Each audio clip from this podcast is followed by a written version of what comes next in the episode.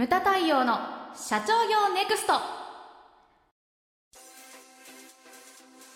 皆さんこんにちは。ムタ太陽の社長業ネクスト。番組ナビゲーターの奥脇彩です。太陽さんよろしくお願いします。はいよろしくお願いします。太陽さん、はい。えー今回のテーマはですね社長の地雷はどんどん踏めというテーマです。そうなんです。恐ろしいタイトルですね。ですね。はい。地雷は踏んでいいものなんですね。地雷踏んでいうん。これなんかでもちょっと気をつけてほしいのが、はい。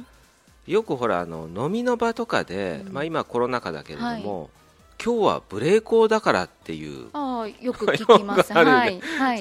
でも実際ブレーコーっていうのはないみたいな、うん。ねあわかります。あれ？ブレーコーって言ったのに？みたいな。みたいなね。うるせえみたいな話にね。ありがちなんだけれども、そうそう。そういうふうになすぐカッとなったりとか、うん。あとんなんだろうな。そういうふうになると途端にあダメなんだっていう風なねうん。空気になって社長に対して何も言えなくなっちゃったりとか、はいそういうことってあると思うんですよね。うん。であとあるのがほら私なんか立場的にあるのがほら社長たちと飲んでて、はい。でなんかよく自分のところのその会社の体験談をはい。自虐的に言う人とかってやっぱり中にいるわけなんですようね。ん。でそれをちょっといじったりするとはい。怒るみたいな、うん。怒られるみたいな、そうあね。あ言ったらダメなんだ。自分はいいけどうん他の人はダメなんだとかそういうのもねあ あるんだよね、はい。今回のテーマなんですけれども、はい。ちょっとちょっと前にあったねその自分のそのセルフなんだろうなセルフカウンセリングじゃないけれども、そっちと絡めた回になってましてうん。今回はですねそのいわゆるちょっと前に流行ったアンガーマネあージメント、はいはい。というの要素が多分に含まれているのが今回なんですね。うん、でそのまあね言われた言葉にカッとなってとか、うん。で感情的に怒るのではなくて、はい。でこの回で言いたいのは何かっていうとでもっと奥にあるもの、うん。なんで頭に来たんだろうって。その感情あの喜怒哀楽っていうのはその理由がやっぱりあるわけですよね。うんでそこを考えることが重要なんですよね、うんうん瞬間湯沸かし的にこうカッと感情的に起こるのではなくてはい。そのなぜ頭に来たのかという理由を冷静に考えることが重要なんです。だからそのよくあるよねその6秒待てとかあ3秒待てとか。す聞きます。はい。ね。待てませんよ。待て あれ？あれ？怒る人、ってなりますよね。うん。カチンと。うんで だからそのその裏にはやっぱり理由があるんですよね、その怒るっていうのの裏側。うん。うん例えばその、そっかそっかそうですうねん、経営的に言うとはい。その、ライバルはもうこういうことをやってますよみたいな、うんうんうんだからこっちはやってない不安であったりとか。そうかそうですね。単に頭にき来たんじゃなくてそれがななんで頭に来たのか。だからその陰には不安であったりとか、あと、ね、ほら創業者2代目とかのその話とかになるとその恐怖とかねどうしようとかそういった感情もあったりとか、はい。あと中には辛いとかありますよね。あとはその言われてその恥ずかしいことを言われてカッとなったりとかうん。いろんなものがあると思うんですよ、だからそこを紐解いてそこをこう交通整理をすることによってはい。自分の弱点をなくしていくっていう、うんだから非常に重要なことだと思うんです、うんうんだから怒ること自体は悪くはないんですよ。うんなるほど。そう。怒ること自体は悪くないんですけれども、その怒る原因を放っておいてはいけないということなんですね、むしろその怒るっていうこと自体がこう自分の弱点につながってるっていうところでは、うん。いいあの気づきのポイントになるっていうことですね。そうなんです、うん。でもねそこをほっとく人がほとんどなんですよ。そうですよね。うん。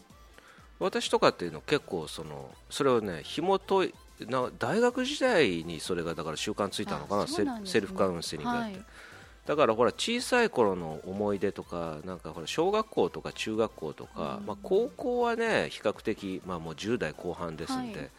あれなんですけれどもその小学校の時のそのモヤモヤとかっていうのはだから紐解いたりとかはい。だその夢に出てくることってない？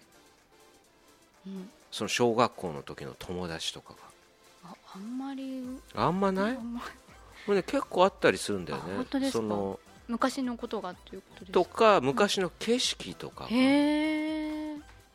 が夢の中で出てくることってだからそれっていうのはやっぱりどっか深層心理とかに引っかかってるのかな。あるでしょうね、ううんだからね今 SNS が発達しててほら結構ね、見つけやすいじゃない？小学校の頃の友達とか。友達とそう。かはいだからその飲んだりとか、うんうんえ40前後の時はそういう機会がなんか自分ではやってないんだけどそういう機会があったから、うん、で今何やってんのとか、うんさだから昔ほら仲良かった子とか、はい。うんね。で今何やってんのとか、うんそういうふうにあどこどこに住んでんだあこういう関係の仕事してんだっていうふうに一回ね飲んだことがあってでそこからね一切出なくなるへえなんか夢の中で知らせというか、う。なんなんですかね？不思議ですね、いや不思議じゃなくてやっぱりその引っかかってるものがああるんだろうね。ね。だからそういうこう紐解いたりとか、うん、非常に重要なことだと思うんですよ、うんうんうん。だからそれをほっとかないでせっかくこう知らせてくれたんだから、はい。それをこう解決していくっていうね。はい。それが重要だと思うんですよ、うん。でこれメリットが何かって言ったら、はい。例えば職場のふ雰囲気改善とか、うんうん。それから言いやすいフラットな社風であったりとか、あとはそのさっきも言ったようにライバル動向と対策とか、うんうん。そういったもの、うん、それをほっとかないでやっていくっていうのが重要だと思うんですよね。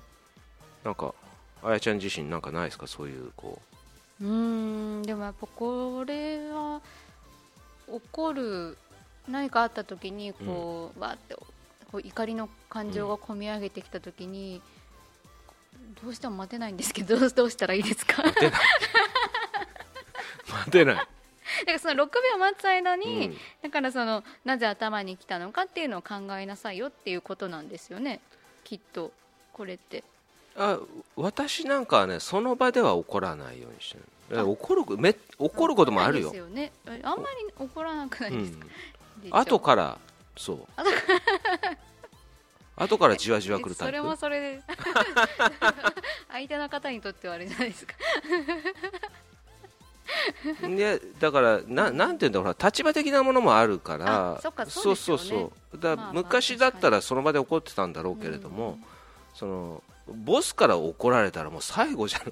確かにそうですね。そうんうんうん何のために幹部がいるからっていうと、その前段階にお前たちがやるべき仕事でしょっていうね、んんんそう。そこがあるから、そう自分はちょっとやっぱりその、うんあのうんうん怒っちゃだめだなというふうに、まあ、そういう心がけはありますね。うんなるほど、あの怒ってることって外に見せた方がいいんですか？それともこう押し込めて他人に見せないようにした方がいいんですか？あーだからそれは怒る対象によるよね、ほら。うんみんなの前で。っていうか全員に対して言う場合と、うんうんあと個人だったらほらあの会議室に呼んで個別でとか、うんそのケースバイケースじゃないですかね。あ。そうですよね、うん。そうだからこうもやもやっとしてお昼休みにジムに行ってこうベンチプレスをやりながらこれやっぱ行った方がいいのかな